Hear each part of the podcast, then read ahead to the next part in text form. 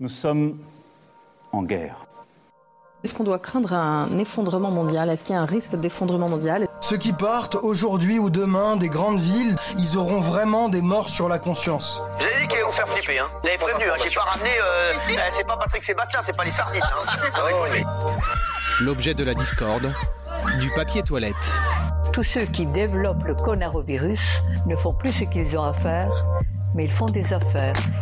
Ben, on se prépare à vivre le moins mal possible si jamais ça devait continuer à dégénérer. Le plastique, souvent jeté par les touristes, a même disparu.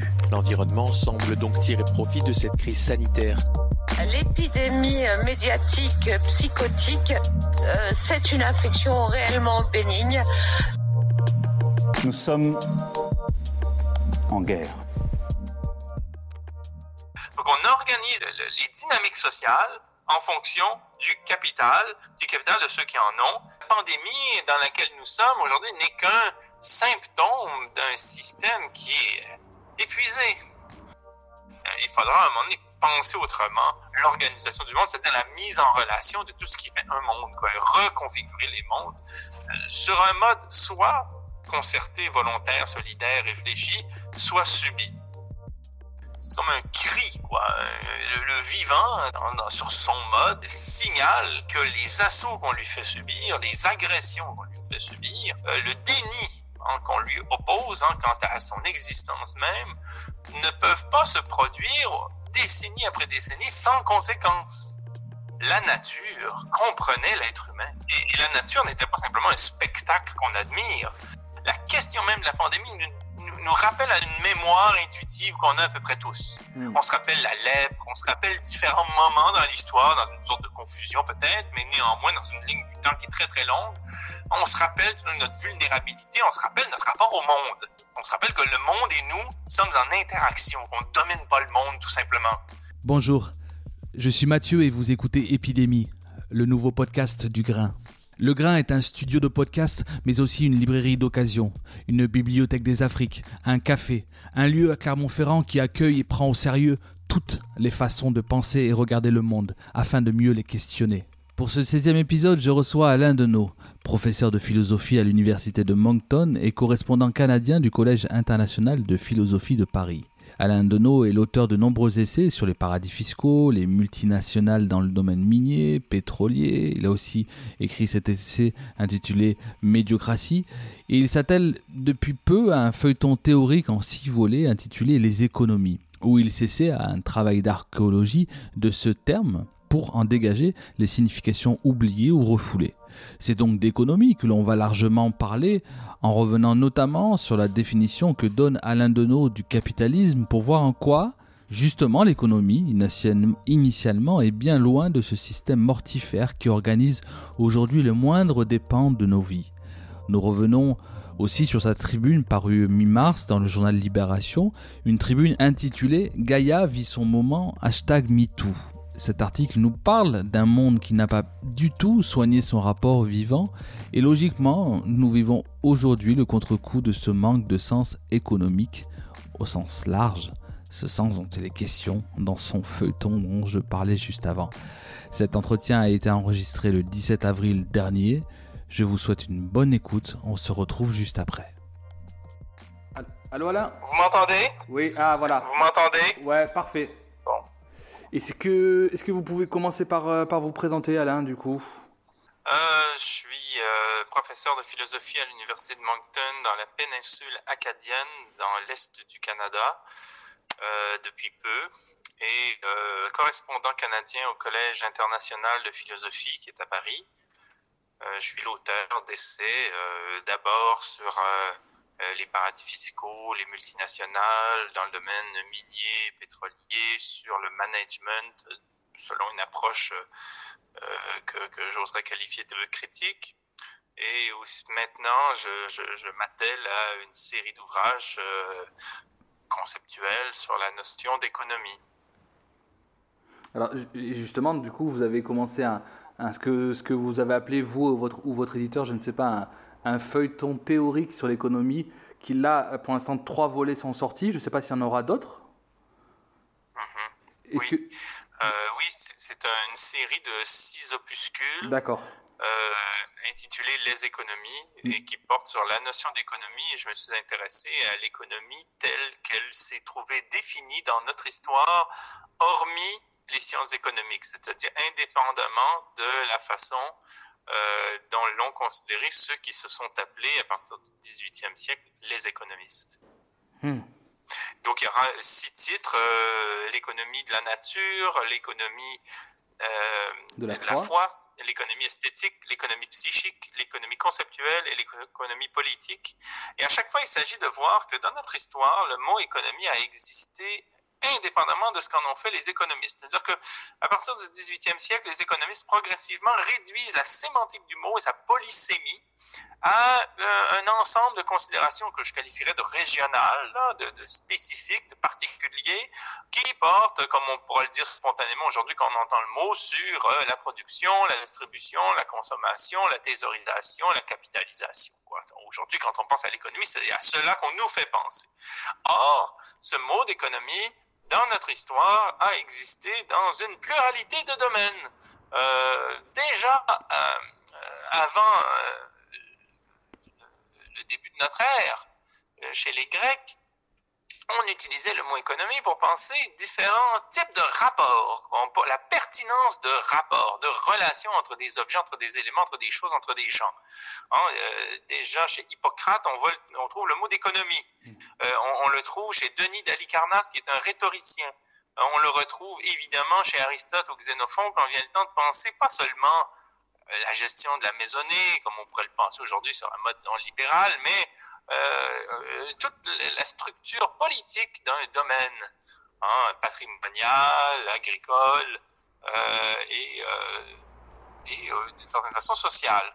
Bon, et donc ce qui et on pourrait continuer avec la psychologie, la biologie, le droit, la linguistique, la philosophie, les mathématiques, la logique, ainsi de suite. Dans une pluralité de domaines, le mot économie apparaît comme tel pour désigner tout autre chose que des rapports euh, marchands en visant à euh, satisfaire des besoins euh, consuméristes hein, sur un mode productiviste.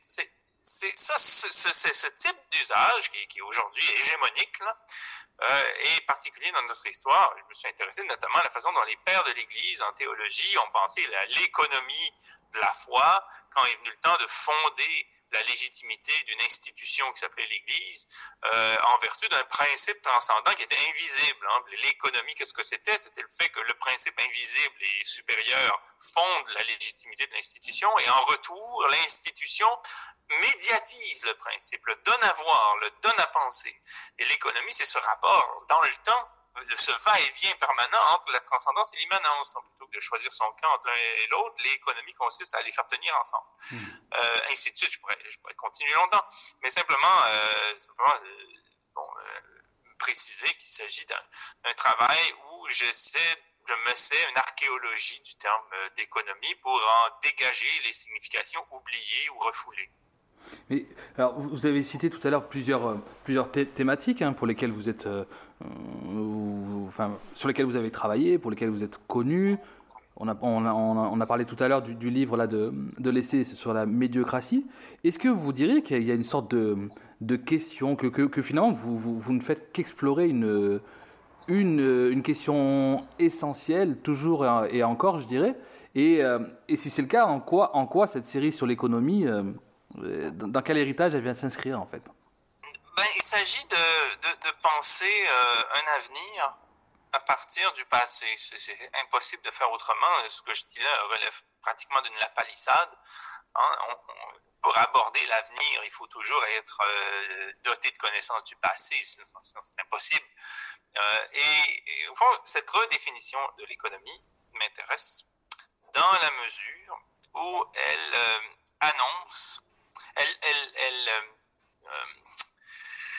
concerne une époque, la nôtre, qui verra le mot économie tel qu'il est utilisé maintenant changer radicalement de définition. Hmm.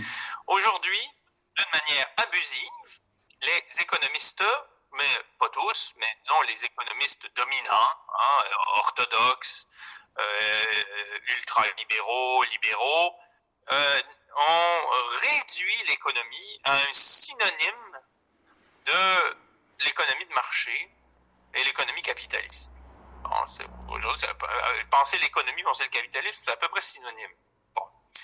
Euh, il est rare qu'on pense une autre économie que celle-là, et l'économie, hein, de manière hypostatique, quoi, devient au fond, le synonyme du capitalisme en tant que c'est imposé de manière mondialisée. Euh, ce mot-là qu'on utilise, économie, pour désigner cela, ne pourra pas, sous cette forme et selon cette sémantique-là, perdurer longtemps. Pourquoi? Parce que les conditions de possibilité du capitalisme ne seront pas réunies euh, encore longtemps dans ce siècle. Hmm. Hein, le capitalisme a besoin, pour perdurer, de, euh, de, de, de, richesses énergétiques et minières abondantes.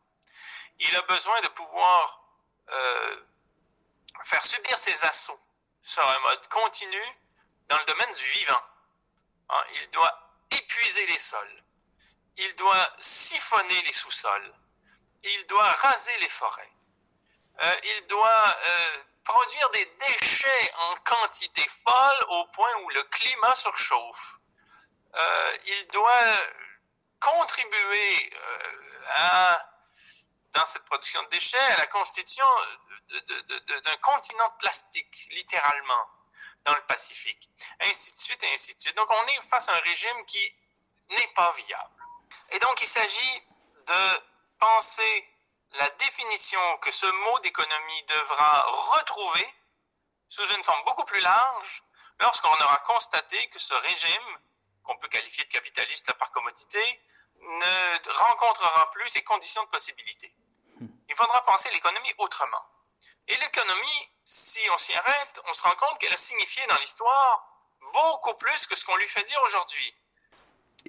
Et, donc, ce qui, m'intéresse, moi, c'est comment, lorsqu'on sera confronté à un choc qui sera celui de l'effondrement du capitalisme, hein, je pourrais revenir sur ce qu'est le capitalisme euh, sommairement, euh, il faudra se dire, mais au fond, qu'est-ce que c'est que l'économie si ce n'est pas, euh, au fond, se constituer comme, comme ressources humaines sur le marché du travail pour euh, se vendre auprès d'une entreprise qui va nous exploiter pour qu'on produise la plus-value en étant sous-payé euh, dans des conditions qui souvent euh, nous échappent du point de vue de la conjoncture. Hmm. Ça ne pourra plus signifier ça. L'économie, ce sera une façon de penser quoi? Penser des rapports des rapports entre des éléments, des rapports entre des dispositions et des besoins, des rapports entre des talents, des compétences et des désirs, des rapports entre un écosystème hein, euh, et, des aspirations par rapport à lui, par rapport à, des, à ce qu'on requiert de lui. Euh, ça sera une façon de penser la croyance, le symbolique, l'agencement des formes, autant euh, autant symbolique que cognitive, quoi, le langage. Euh, et donc, ça sera ça l'économie, à nouveau. Moi, moi, je veux bien que vous reveniez euh, sommairement, hein, quitte, à avoir une définition très synthétique du capitalisme, puisque dans beaucoup d'analyses qu'on peut lire ces derniers temps sur Covid-19, on parle du capitalisme. Je pense que tout le monde euh, sait ce qu'est le capitalisme sans, véritable, sans véritablement savoir ce qu'il est, puisque quand, on commence à, essayer de, demander de le définir, c'est toujours un peu plus compliqué. comment vous, vous le définissez, ce capitalisme dont vous parlez? Euh, ben, Déjà, il est bien qu'on y revienne à ce mot, parce qu'il est le plus juste pour désigner la situation. Dans les années, euh, au 20e siècle encore, euh, on s'entendait sur l'usage de ce mot-là, qu'on s'oppose ou qu'on adhère à euh, ce qu'il dénotait. Hein, on était pour ou contre le capitalisme, on parlait du capitalisme. À partir des années 1980-90, on s'est mis à utiliser, du point de vue des organisations de pouvoir, des euphémismes on s'est mis à parler d'économie de, marché, d'économie libre, d'État démocratique, d'une économie démocratique du libre-échange, de la mondialisation, ainsi de suite. Bon, euh, du néolibéralisme. Bon, euh, revenons au capitalisme. Bon, dans le capitalisme, déjà, dans le mot lui-même, il y a deux, deux, deux, deux sèmes, hein, deux, deux éléments peut-être pas deux sèmes, mais deux éléments sémantiques qui nous disent déjà beaucoup sur le capitalisme. D'abord, le capitalisme concerne le capital. C'est pas excessif de le dire. Bon. Le capital, qu'est-ce que c'est? Le capital, ce n'est pas seulement, contrairement à ce qu'on pourrait penser, euh, de l'argent. Ah, ça, peut être ça, hein, des, avoirs financiers, hein, euh, des, des, actifs euh, monétaire.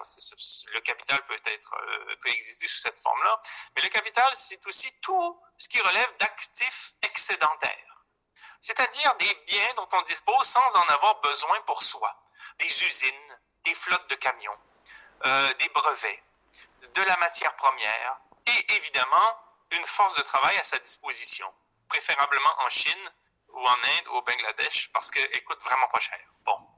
Euh, le capital, donc, qu'est-ce que c'est? Ce sont des actifs excédentaires qui lui permettent de croître. Et donc, il y a quelque chose de complètement tautologique dans le capitalisme, parce que le capitalisme, qu'est-ce que c'est?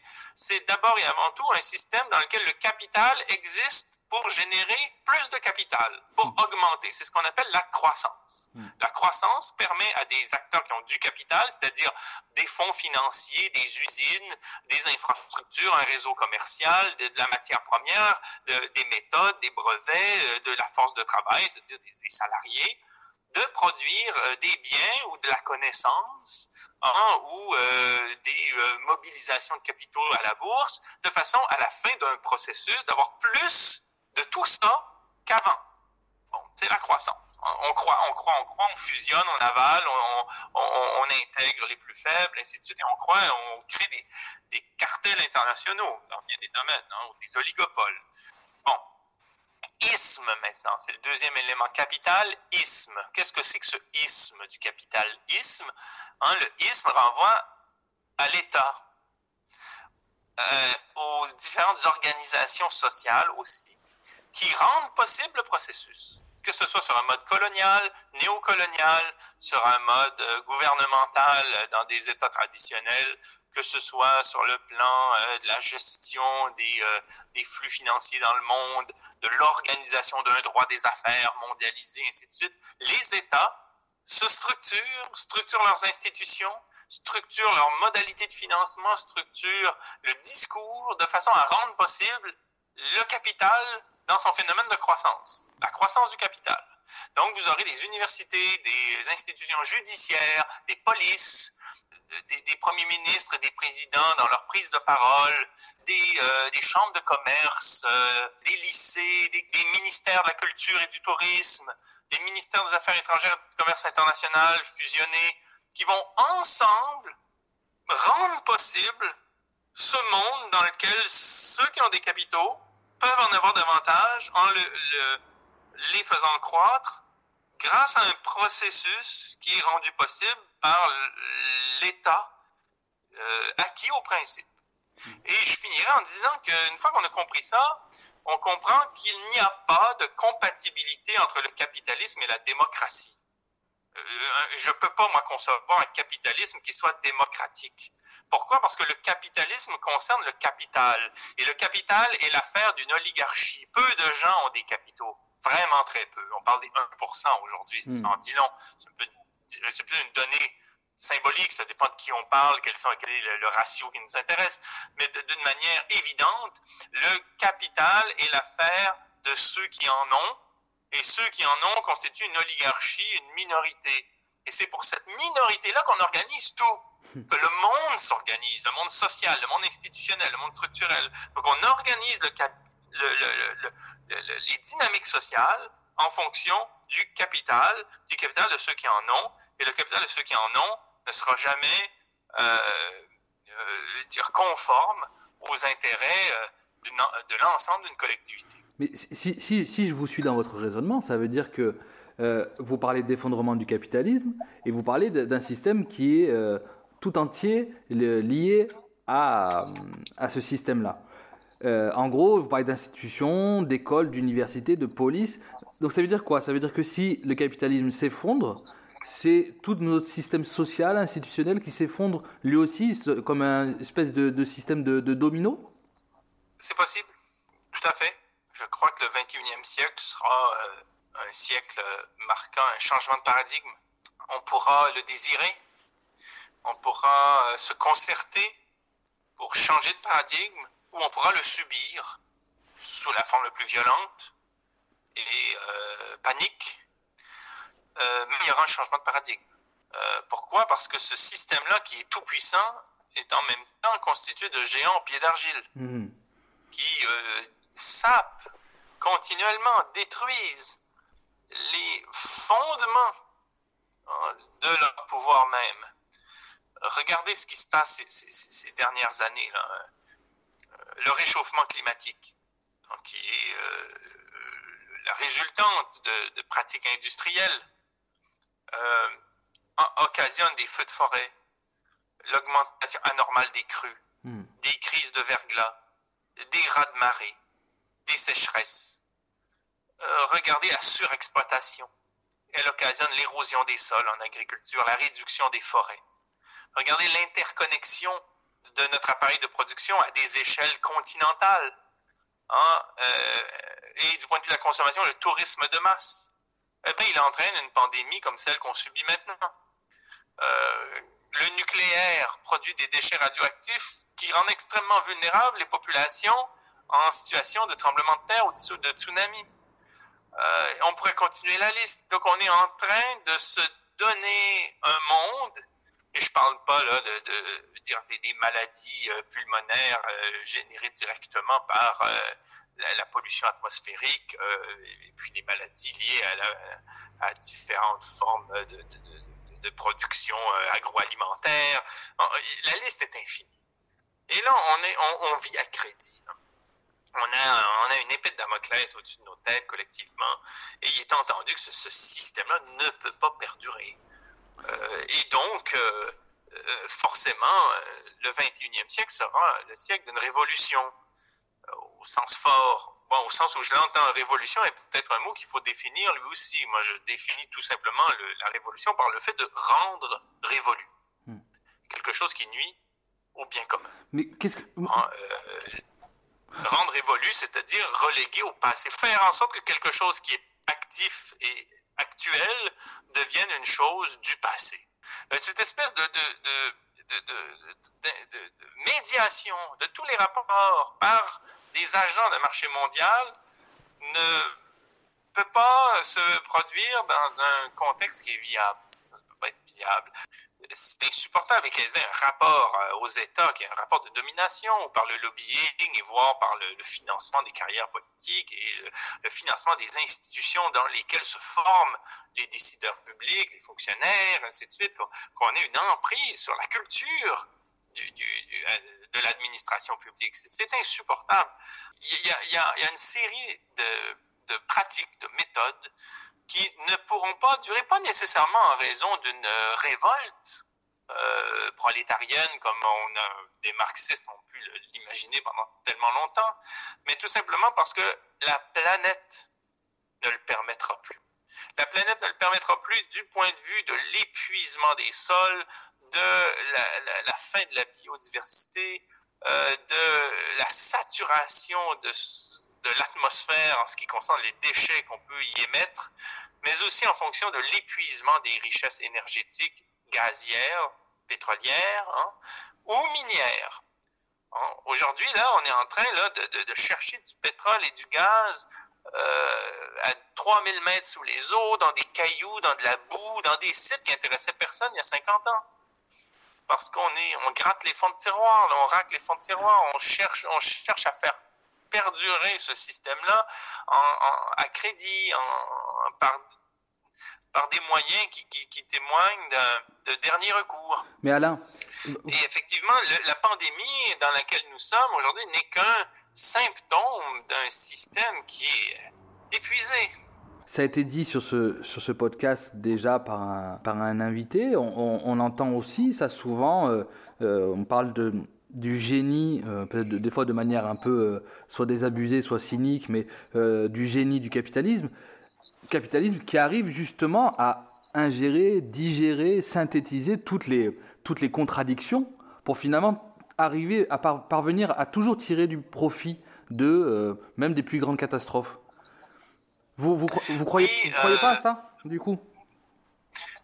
Euh, je, crois qu'il est juste d'observer que dépolluer une rivière peut devenir l'objet d'un marché euh, pour des sociétés qui ont contribué à la saccager, euh, que Monsanto fait du biologique, que Total prétend produire de l'énergie verte, effectivement, que, bon, que, des marchands d'armes peuvent produire euh, des livres de pacifistes. on, a, toutes les contradictions, effectivement.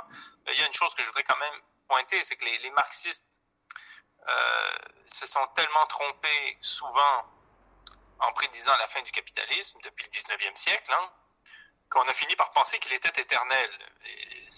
L'erreur, ce serait de penser qu'il va, qu'il peut s'effondrer qui, pouvait s'effondrer en raison d'une révolte euh, sociale. Malheureusement, ça ne s'est pas avéré. Mais ce serait de penser qu'il est pour autant éternel. En fait, c'est que ce qu'il faut comprendre, je crois, c'est que le capitalisme est son propre adversaire. Hmm. Il est sa propre adversité. Il, est en train là, de, de, se saborder en nous entraînant dans sa chute. Et pour, pour, pour, être honnête avec vous, le sort du capitalisme, c'est le cadet de mes soucis. Euh, il, perdurera peut-être pour une catégorie de gens qui vont continuer à s'isoler dans un système qui leur profite en soumettant peut-être ici ou là des, travailleurs, en épuisant les dernières richesses qui restent.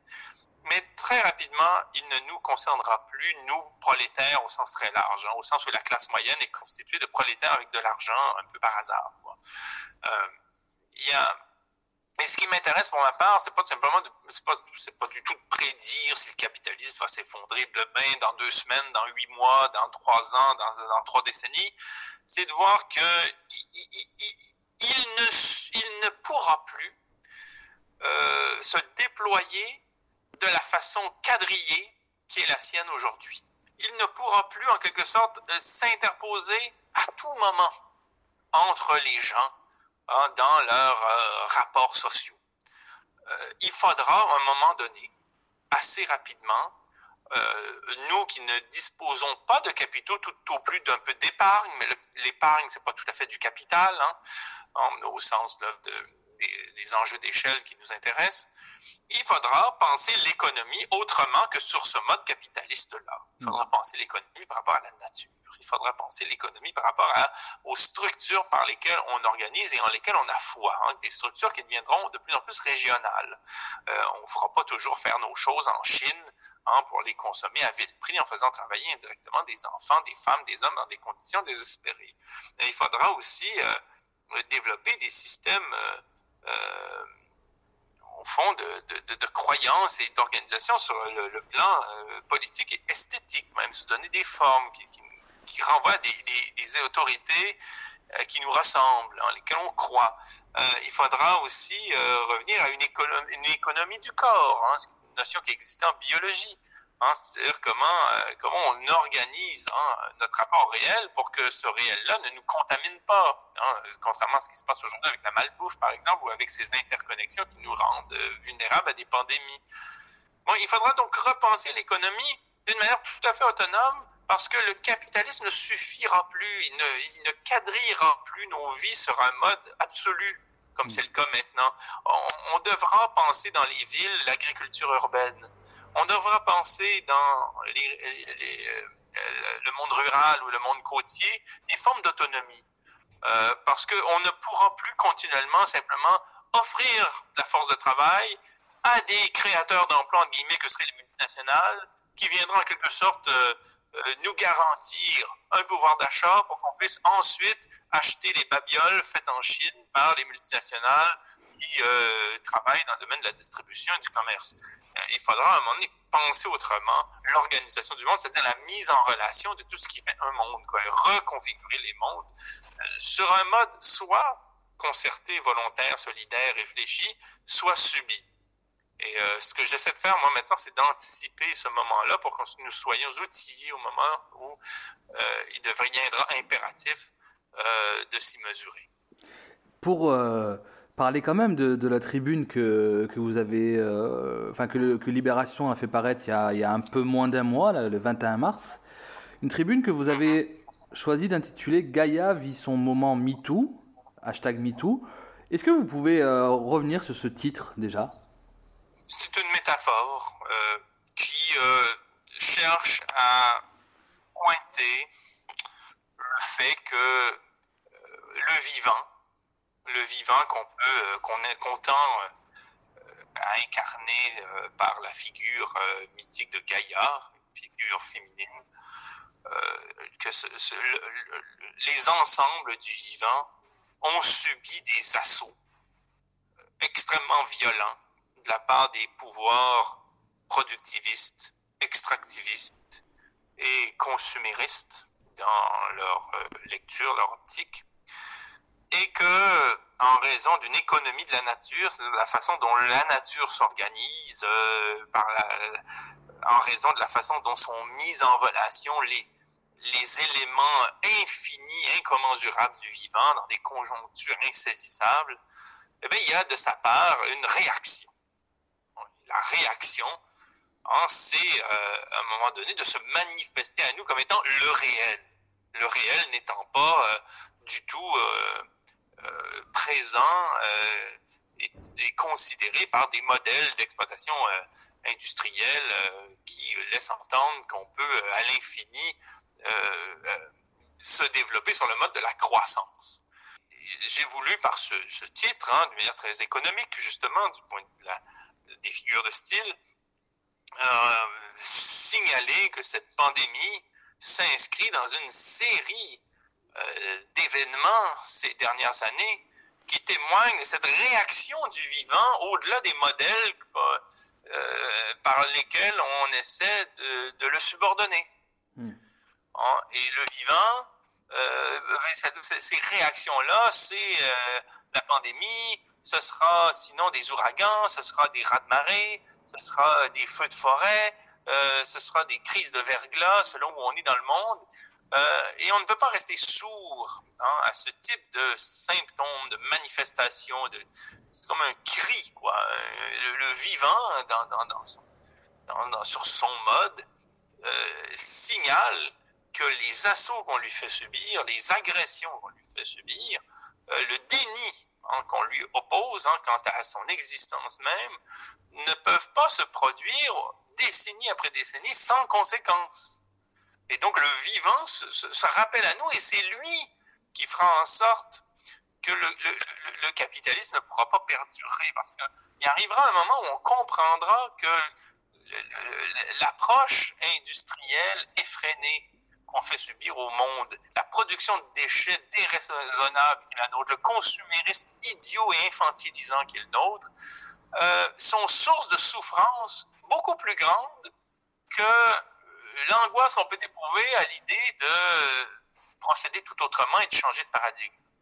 Ah, il y aura un moment où la souffrance du statu quo, qui n'est pas tout à fait un statu quo parce que c'est un processus de destruction qui est en transformation permanente, mais le, maintien du régime peut être source de douleur, de souffrance, d'inquiétude, d'angoisse plus grande que l'idée de changer de paradigme. on viendra à ce moment où il y aura une sorte de concurrence entre une actualité qui, devient manifestement douloureuse et une alternative qui, euh, elle, s'annonce peut-être comme étant risqué, parce qu'il est toujours risqué de changer de modèle, de changer de régime, mais certainement source d'espoir euh, beaucoup plus grande et importante que euh, espèce de espèce de, d'assurance que peut fournir le statu quo. Quand vous parlez tout à l'heure d'économistes de la nature dès le 16e, 17e siècle, est-ce qu'à cette époque-là, on, considérait la nature et la société comme coextensive ou justement euh, c'est à partir de ce moment-là qu'on a commencé à les séparer euh, C'est une excellente question. C'est euh, au moment où on a parlé d'écologie qu'on a séparé les deux domaines. Hmm. Pour Gilbert White, pour Carl von Linné, la nature comprenait l'être humain. Comprenait la et, la nature n'était pas simplement un spectacle qu'on admire. Il était tout à fait on a ça chez Gilbert White, dans ce fameux euh, journal d'un naturaliste à Selborne, au 18e siècle, ce naturaliste anglais qui parlait abondamment de l'économie de la nature et qui va bien sûr concevoir que euh, un ménage qui a un potager ou une communauté qui pratique l'agriculture voudra pas qu'il y ait des bestioles qui rongent le chou. C'est légitime de vouloir se débarrasser des bestioles qui rongent le chou parce qu'on veut le chou. C'est correct on fait partie du système. Le problème, et on le dit déjà au 18e siècle, hein, c'est comme si on prévoyait euh, euh, Monsanto. Euh, par contre, ce qu'on dit, c'est que la bestiole qui ronge le chou, on peut pas l'éradiquer non plus complètement. Parce que c'est sa présence qui fait que le chou pousse en même temps. On ne veut pas que la bestiole ronge le chou, mais si on l'extermine complètement, ben les conditions de possibilité du chou lui-même se trouvent entamées. Et donc, on réfléchit à des rapports qui semblent bons. Hmm. Et l'économie de la nature, c'est une pensée des rapports entre la multitude de relations qui sont en cause dans un écosystème, on dirait aujourd'hui, dans un, un, ensemble vivant. Et ce qui m'a intéressé, moi, avec la pandémie, j'en parle dans mon article euh, paru dans Libération, c'est qu'elle est, pour l'esprit, un déclencheur. Pourquoi? Parce que quand on pense en termes de pandémie, tout d'un coup, on se situe dans le temps long de l'histoire, celui qui intéressait Fernand Braudel. En plus de la question là, reliée directement à notre mode de production, la question même de la pandémie nous, nous rappelle à une mémoire intuitive qu'on a à peu près tous. Hmm. On se rappelle la lèpre, on se rappelle la grippe espagnole, on se rappelle euh, la malaria, on se rappelle différents moments dans l'histoire, dans une sorte de confusion peut-être, mais néanmoins dans une ligne du temps qui est très très longue. On se rappelle notre vulnérabilité, on se rappelle notre rapport au monde. On se rappelle que le monde et nous sommes en interaction, qu'on ne domine pas le monde tout simplement, puis que des, modèles abstraits pondus par des ingénieurs agronomes et puis des économistes entre guillemets Hein, ne, suffisent pas à le maîtriser. Le monde, il suppose une, sorte de modestie, parce qu'on est en rapport avec lui quant à des, modalités relationnelles qui nous échappent toujours un peu. Bon, et ce temps long de l'histoire nous amène aussi à penser l'avenir, il est existentiel, il nous amène à se demander ben, comment on a pu en arriver là, nous, comme civilisation, où nous en sommes dans cette espèce de grand, de grand de, conscience. Donc, tout d'un coup, on cesse de penser à la petite semaine, à la façon dont on va régler les notes à la fin du mois, à, à l'augmentation de salaire qu'on souhaite avoir, euh, à l'endroit où on va aller faire ses courses, au, au, menu du midi le dimanche. Bon, on, transcende complètement ce petit temps mesquin, disons, de la vie quotidienne, penser à la petite semaine, et on, se situe dans un temps beaucoup plus long. Et c'est l'occasion de réfléchir à des, à, des enjeux beaucoup plus graves que ceux du quotidien. Néglige pas ceux du quotidien. Je suis comme tout le monde, moi aussi, je me pose des questions sur mon quotidien quand je me réveille le matin. Euh, mais il, y a, il, est important de ne pas s'y enfermer, quoi, tout mmh. simplement. Et la pandémie nous donne l'occasion de ces réflexions-là. Elle déclenche un imaginaire et c'est tout à fait euh, bienvenu. Ma dernière question, Alain. S'il fallait justement ramasser tout ceci, le synthétiser pour formuler euh, une proposition de débat qu'il faudra absolument tenir, selon vous, euh, une fois tout ceci euh, derrière nous, enfin en tout cas, c'est le Covid-19 derrière nous, comment vous, quelle, quelle, serait la, voilà, la formulation que, du débat que, que vous appelleriez de, de vos voeux? Ben, moi, je prends à contre-pied le mot d'ordre de l'heure et je dis non, tout n'ira pas bien si on continue comme on le fait. Qu'on cesse de se fermer les yeux dans tous les sens du terme et de foncer en disant tout ira bien, ce sera le calme après la tempête, on sera sur l'autre versant de la montagne, toutes ces métaphores qui nous trompent. Non, tout n'ira pas bien si on continue comme on le fait. Euh, si on continue comme on le fait, euh, du point de vue de la destruction hein, du vivant, ben, on continuera euh, à éroder les sols, à réduire les forêts, euh, à faire fondre les glaciers, à cochonner l'atmosphère, euh, à se donner des, à, s'exposer à des situations de crise, que ce soit des, ouragans, des, des raz-de-marée, des, des, pandémies encore plus euh, fréquentes et graves, les tremblements de terre, les tsunamis nous feront redouter euh, la pratique qu'on a eue quant à, la production de déchets radioactifs, ainsi ça. Et d'autre part, on continuera aussi de faire confiance à des États qui, et à des entreprises privées d'abord et avant tout, qui nous contrôlent, qui nous surveillent, qui nous traquent, qui nous enferment dans, dans des logiques de manipulation euh, qui n'en finissent plus de se sophistiquer. Quoi. Non, tout n'ira pas bien si on continue euh, comme, on, comme on le fait. Quoi. Il s'agit surtout pas d'en revenir à une normale, hein, hein, mais au contraire de, de, de faire le, le, bilan non seulement de, de, ce que représente cette pandémie, mais de la série d'événements dans laquelle elle s'inscrit. Là, on parle plus de la pandémie que des autres phénomènes, tout simplement parce qu'elle touche directement les puissants. Hmm. Mais quand on nous a dit il y a quelques années que 80% des espèces se trouvaient à terme menacées, il y aurait eu lieu tout de suite de déclarer l'état d'urgence, de changer de cap, de modifier complètement nos, nos politiques. Tout de suite, quand on nous dit que 80% du vivant est menacé, mais c'est apocalyptique. Bon, peut-être que ce sera 70, peut-être que ce sera 55, mais on voit bien dans quel monde destructeur on s'est engagé en vertu de dynamiques de production et de consommation qui sont déraisonnables. Il y a quelque chose de, d'excessif à, notre mode de vie, quoi.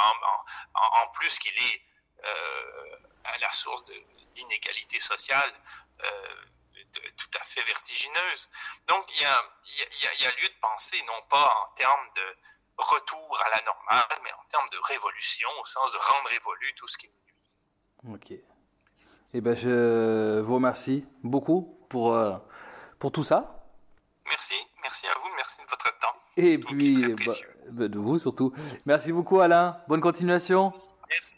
À bientôt. Merci, pareillement. À très bientôt. Au revoir, merci.